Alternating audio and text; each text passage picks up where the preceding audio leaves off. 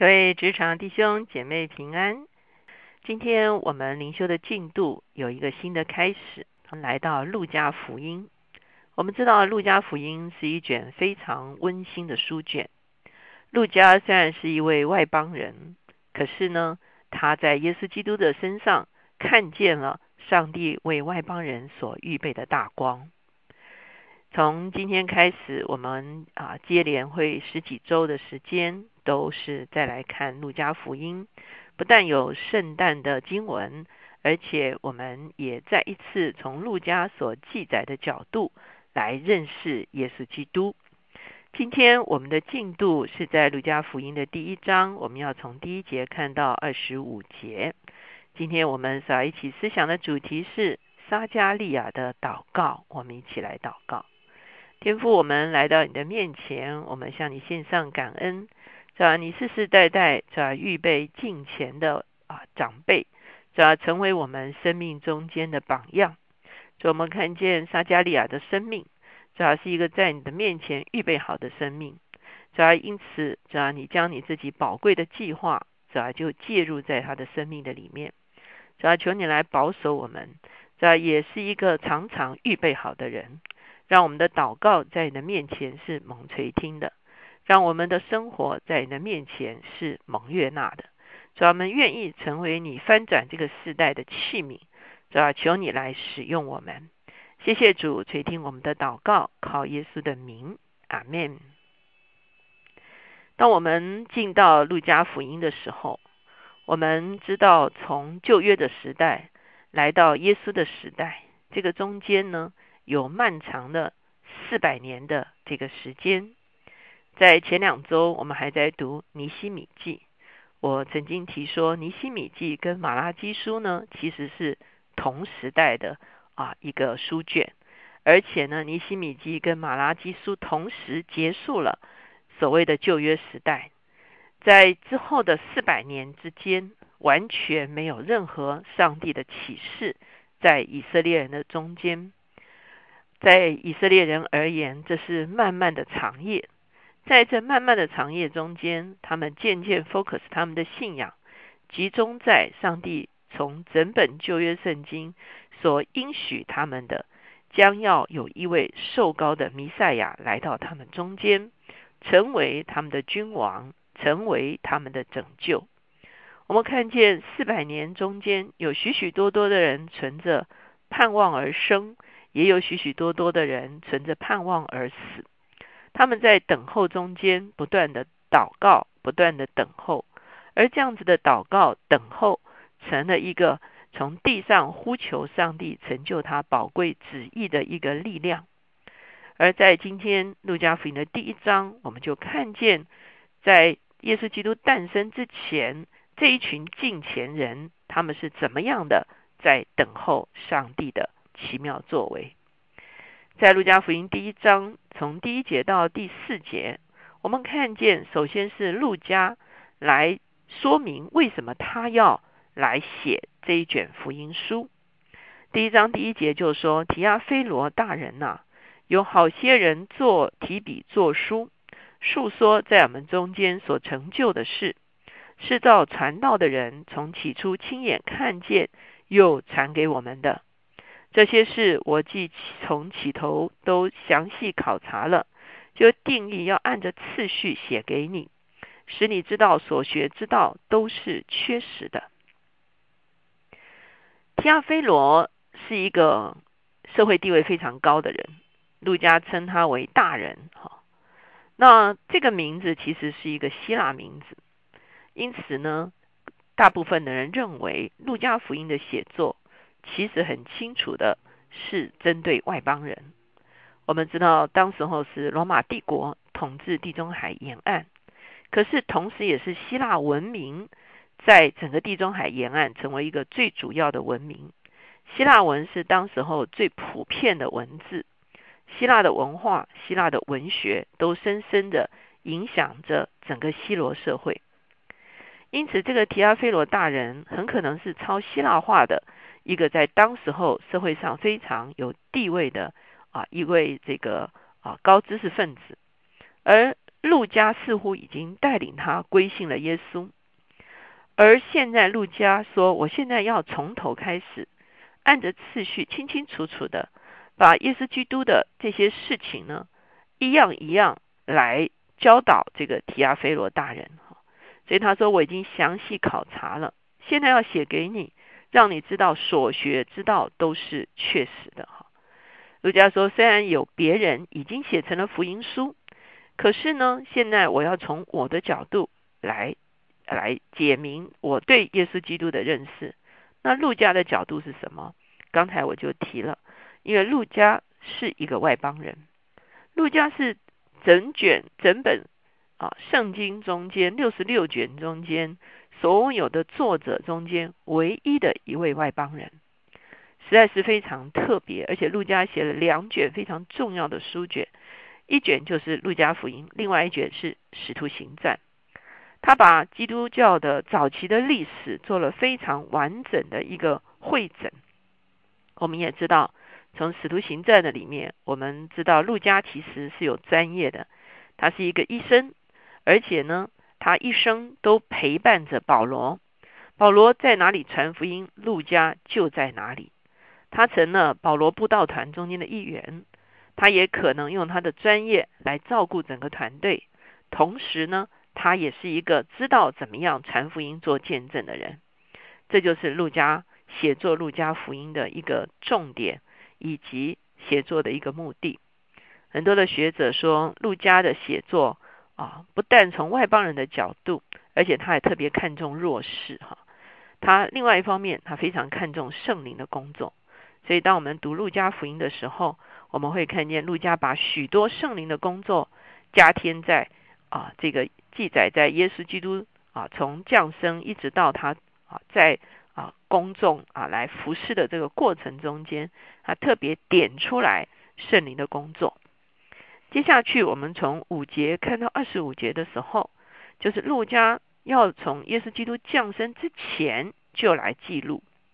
他说，耶在耶稣基督降生之前，其实首先是一位叫做撒加利亚的祭司，他的妻子是亚伦的后人，叫做伊丽莎伯。好，这个在英文里面其实就是伊丽莎伊丽莎白哈。那这一对老夫妇呢，其实年纪已经啊老迈了哈，可是呢都没有生孩子。可是这两这两个人在上帝的眼前是近前人。我们说。长长的四百年中间，有许多的近前的以色列人，他们借着祷告，借着等候，等候上帝为他们预备的拯救。第五节就告诉我们说，当犹太王希律的时候，亚比亚班有一个祭司名叫撒加利亚。我们知道希律就是大希律哈，就是耶稣出生的时候屠杀婴孩的这个希律。他当时呢啊是跟罗马皇帝有一个。啊，私交，以至于呢，他虽然不是啊犹犹太人，可是他被分封在犹太做王哈。因此，当他们当时是被外邦的这个君王希律所统治，就是在这个时代，这对近前的夫妇没有孩子，可是他们的近前生命在神的面前蒙了悦纳。第八节，撒加利亚按班次在神面前供祭司的职分。照祭司的规矩撤迁，得进主殿烧香。烧香的时候，众百姓在外面祷告，有主的使者站在香坛的右边向他显现。撒加利亚是祭司的后代，所以他要按着班次到圣殿去服侍。那这一次他刚好撤迁，要进圣殿去烧香。百姓在外面祷告，可是就在。撒加利亚献香祷告，代替啊整个以色列人在上帝的面前祷告的时候呢，主的使者就向他显现。撒加利亚看见就惊惶害怕，天使对他说：“撒加利亚不要害怕，因为你的祈祷已经被听见了。你的妻子伊丽莎伯要给你生一个儿子，你要给他起名叫约翰。你必欢喜快乐，有许多人因他出世。”也必喜乐。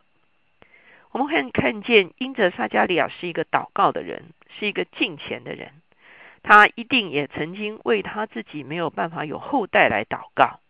上帝说：“你的祷告蒙垂听，你的妻子要生一个儿子，在年迈的时候生一个儿子。”我们知道这个儿子就是施洗约翰。后面讲到说，他在主面前将要为大，淡酒浓酒都不喝，从母腹里就被圣灵充满了。他要使许多以色列人回转归于主他们的神。他必有以利亚的心智能力，行在主的面前，叫为父的心转向儿女，叫悖逆的人转从异人的智慧，又为主预备合用的百姓。这是一个非常大的重要的托付。因为撒加利亚以利沙伯所生的这个孩子是喜约翰，就成了弥赛亚耶稣基督的开路先锋。他要预备以色列人的心，当耶稣来的时候，这些人的心得以回转归向弥赛亚。我们看见，特别施洗约翰会在母腹中间被圣灵充满，而且他出世之后呢，淡酒浓酒都不可喝。他有以利亚的心智和能力。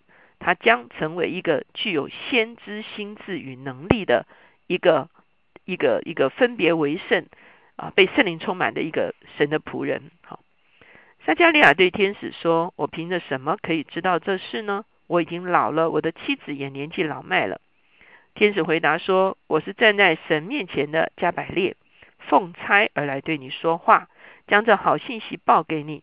到的时候，这话必然应验，只因你不信。”你闭哑巴不能说话，直到这是成就的日子。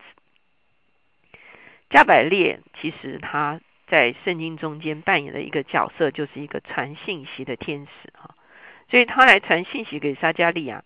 可是撒加利亚没有用啊一个非常主动的信心领受这个信息，可是不代表神的信息不会成就。可是使者给撒加利亚一个记号，让他真知道。这是出于上帝，因为他会开始没有办法说话，这就是一个非常重要的记号。百姓等候撒加利亚，诧异他许久在店里，及至他出来不能和他们说话，他们就知道他在店里见了异象，因为他直向他们打手势，竟成了哑巴。他供职的日子已满，就回家去了。这些日子以后，他的妻子伊丽莎伯怀了孕，就隐藏了五个月，说。主在眷顾我的日子，这样看待我，要把我在人间的羞耻除掉。我们知道以色列人非常看重可以有后代，哈，来延续他们的生命。他们认为这是祝福的象征。伊丽莎伯因为一直到老迈都无法生育，因此他认为这是他在人间的羞耻。终于，上帝让她怀了孕，可是她隐藏了五个月，为什么呢？因为她也。啊，暂时不太敢告诉别人，一直到五个月之后，众人都可以看出来这个怀孕的事实的时候，才公诸于世。哈，我们会看见他周围的人一定非常的惊讶，而且也认定这是一个出于上帝的神迹。因此，这对近前的老夫妇，他们用近前的一生来等候上帝的作为，不但是等候弥赛亚，而且。也寻求上帝对他们个人家庭的一个祝福，终于上帝垂听了他们的祷告，验中了他们的敬虔，赐下了一个耶稣的开路先锋施洗约翰。透过这对老夫妇教养施洗约翰，成为一个蛮有圣灵能力的一个开路先锋。我们一起来祷告，亲爱的耶稣，我们向你献上感恩。让我们看见以色列人在等候你，是吧？今天我们也在等候你，是吧？以色列当年等候的是你的降临，是吧？我们今天等候的是你的再临，是吧？你既然降临，主要你的再临也是绝对会发生的。因此，当时候这些近前的以色列人怎样借着祷告，是吧？借怎样借着活出近前的生命来等候你，是吧？今天同样让我们。主要存着哦，这样一个敬畏的心，活出敬虔的生命，借着祷告，借着服侍，不断的来等候你。主要我们也深深相信，在等候的过程中间，你必介入我们的生命。不但我们在人世中间的匮乏，主要你要来供应；主要我们很难突破的一个困境，你要带领我们突破。主要而且你要介入我们的人生，使用我们的人生，成为这个时代的翻转。